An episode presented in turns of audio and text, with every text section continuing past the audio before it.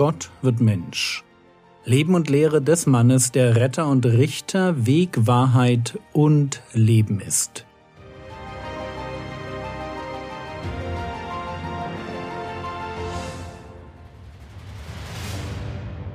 Episode 304 Die Apostel als Evangelisten Teil 1 ich hatte in der letzten Episode gesagt, erst kommt das Gebet, dann die Sendung.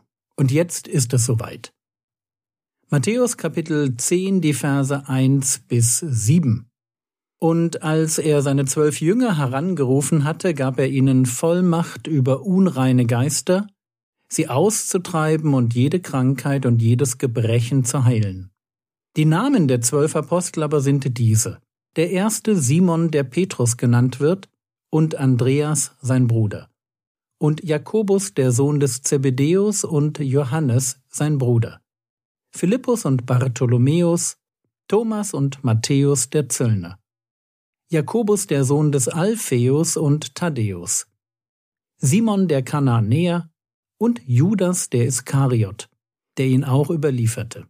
Diese zwölf sandte Jesus aus und befahl ihnen und sprach, Geht nicht auf einen Weg der Nationen und geht nicht in eine Stadt der Samaritaner, geht aber vielmehr zu den verlorenen Schafen des Hauses Israel. Wenn ihr aber hingeht, predigt und sprecht, das Reich der Himmel ist nahe gekommen.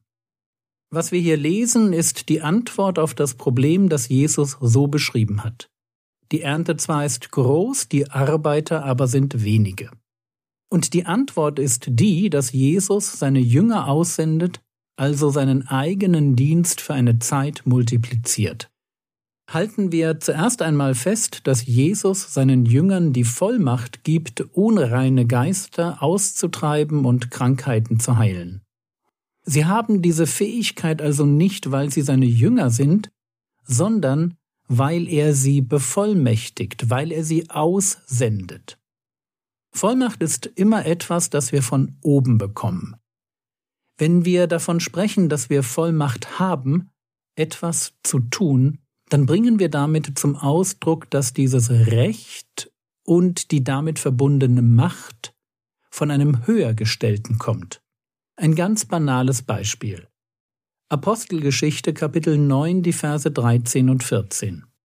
Hananias aber antwortete, Herr, ich habe von vielen über diesen Mann, gemeint ist Paulus, ich habe von vielen über diesen Mann gehört, wie viel Böses er den Heiligen in Jerusalem getan hat. Und hier hat er Vollmacht von den hohen Priestern, alle zu binden, die deinen Namen anrufen. Merkt ihr, die hohen Priester haben Saulus beauftragt und ihm die Vollmacht erteilt, in ihrem Namen Christen zu jagen und sie ins Gefängnis zu werfen. Die Vollmacht, die der Herr Jesus hat, kommt von seinem Vater. So formuliert er im Blick auf die mit der Sohnschaft verbundenen Privilegien Johannes Kapitel 5, Vers 27 Und er, das ist Gott der Vater, hat ihm, nämlich dem Sohn, Vollmacht gegeben, Gericht zu halten, weil er des Menschensohn ist. Und wir haben das schon mal bei der Heilung eines Gelähmten gesehen, wie dann die Zuschauer erstaunt sind. Matthäus Kapitel 9, Vers 8. Als aber die Volksmengen es sahen, fürchteten sie sich und verherrlichten Gott, der solche Vollmacht den Menschen gegeben hat. Bitte haltet das fest. Vollmacht wird gegeben. So wie wenn ich einer Praktikantin eine Vollmacht ausstelle, mit der sie in meinem Namen bei der Post ein Paket abholen kann. Jesus hat seine Vollmacht vom Vater und gibt sie an die Jünger weiter. Matthäus Kapitel 10, die Verse 5 und 6. Diese zwölf sandte Jesus aus und befahl ihnen und sprach, Geht nicht auf einen Weg der Nationen, und geht nicht in eine Stadt der Samaritaner, geht aber vielmehr zu den verlorenen Schafen des Hauses Israel. So der Fokus des Auftrages an die Jünger ist Israel. Nicht zu den Nationen, sprich Heiden bzw. Nichtjuden. Nicht zu den Samaritern. Warum nicht? Die brauchen doch auch das Evangelium. Stimmt. Aber in der Heilsgeschichte gibt es einen Ablauf.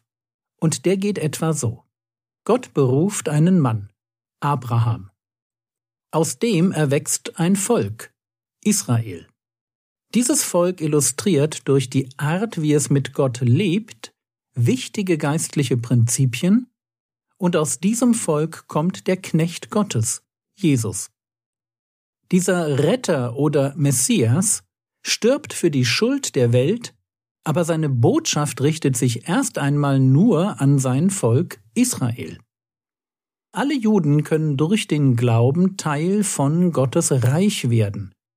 Und auch wenn viele das ablehnen, ergeht die Einladung zeitlich zuerst an Israel. Paulus wird später auf diesen Umstand hinweisen, wenn er schreibt Römer Kapitel 1 Vers 16 Denn ich schäme mich des Evangeliums nicht, ist es doch Gottes Kraft zum Heil jedem Glaubenden, sowohl dem Juden zuerst als auch dem Griechen. Oder Römer 2, die Verse 9 und 10. Bedrängnis und Angst über die Seele jedes Menschen, der das Böse vollbringt, sowohl des Juden zuerst als auch des Griechen. Herrlichkeit aber und Ehre und Frieden jedem, der das Gute wirkt, sowohl dem Juden zuerst als auch dem Griechen den Juden zuerst, dann den Griechen, sprich den Nichtjuden. Natürlich war Gott immer daran gelegen, allen Menschen das Evangelium zu bringen. Aber im zeitgeschichtlichen Ablauf wird das Reich Gottes zuerst dem Volk gepredigt, das am besten darauf vorbereitet war. Zur Zeit Jesu war prophetisch bereits klar, dass der neue Bund auch für Heiden offen sein würde. Aber konkret geschlossen wurde er mit Israel. Erst betreten gläubige Juden das Reich Gottes und dann predigen diese gläubigen Juden als das gläubige Israel, als das Israel, dem schon immer die Verheißungen galten. Sie predigen der ganzen Welt, dass es eine Chance auf Errettung gibt. Sie predigen der Welt, dass das Reich Gottes allen offen steht, die glauben, auch den Heiden. Aber da sind wir noch nicht. Noch lautet die Botschaft, Matthäus Kapitel 10, Verse 7, Wenn ihr aber hingeht, predigt und sprecht, das Reich der Himmel ist nahe gekommen. Das ist dasselbe, was auch Jesus predigt. Markus Kapitel 1, Vers 15 Jesus sprach, Die Zeit ist erfüllt und das Reich Gottes ist nahe gekommen. Tut Buße und glaubt an das Evangelium. Merkt ihr? Das Reich Gottes ist nahe gekommen. Es steht vor der Tür. Es ist dabei anzubrechen. In gewisser Weise ist es bereits da, weil der König dieses Reiches, wenn auch noch nicht gekrönt, bereits einlädt, Buße zu tun und dem Evangelium zu glauben. Achtung, hier ist Evangelium nicht das, was wir darunter verstehen. Wir, die wir nach Golgatha leben, verstehen unter dem Evangelium die Botschaft vom Leben und Sterben des Messias. 1. Korinther Kapitel 15, die Verse 1, 3 und 4. Paulus sagt, Ich tue euch aber, Brüder, das Evangelium kund, das ich euch verkündigt habe, denn ich habe euch vor allem überliefert, was ich auch empfangen habe, dass Christus für unsere Sünden gestorben ist nach den Schriften und dass er begraben wurde und dass er auferweckt worden ist am dritten Tag nach den Schriften. So hört sich das Evangelium heute an. Wir wissen um das Kreuz und um das Sühneopfer Jesu. Wenn Jesus selbst formuliert, tut Buße und glaubt an das Evangelium, dann nimmt er Bezug auf Jesaja 52. Dort heißt es in Vers 7, wie schön sind auf den Bergen die Füße dessen, der frohe Botschaft bringt, der Frieden verkündet, der gute Botschaft bringt, der Rettung verkündet, der zu Zion spricht, dein Gott herrscht als König. Das Evangelium, von dem Jesus spricht, ist die frohe Botschaft von einem Gott, der herrscht und Frieden und Rettung bringt. Daran gilt es zu glauben. Und so wie Jesus zur Buße und zum Glauben aufgerufen hat, so sollen das jetzt auch die Jünger tun, wenn sie predigen. Das Reich der Himmel ist nahe gekommen.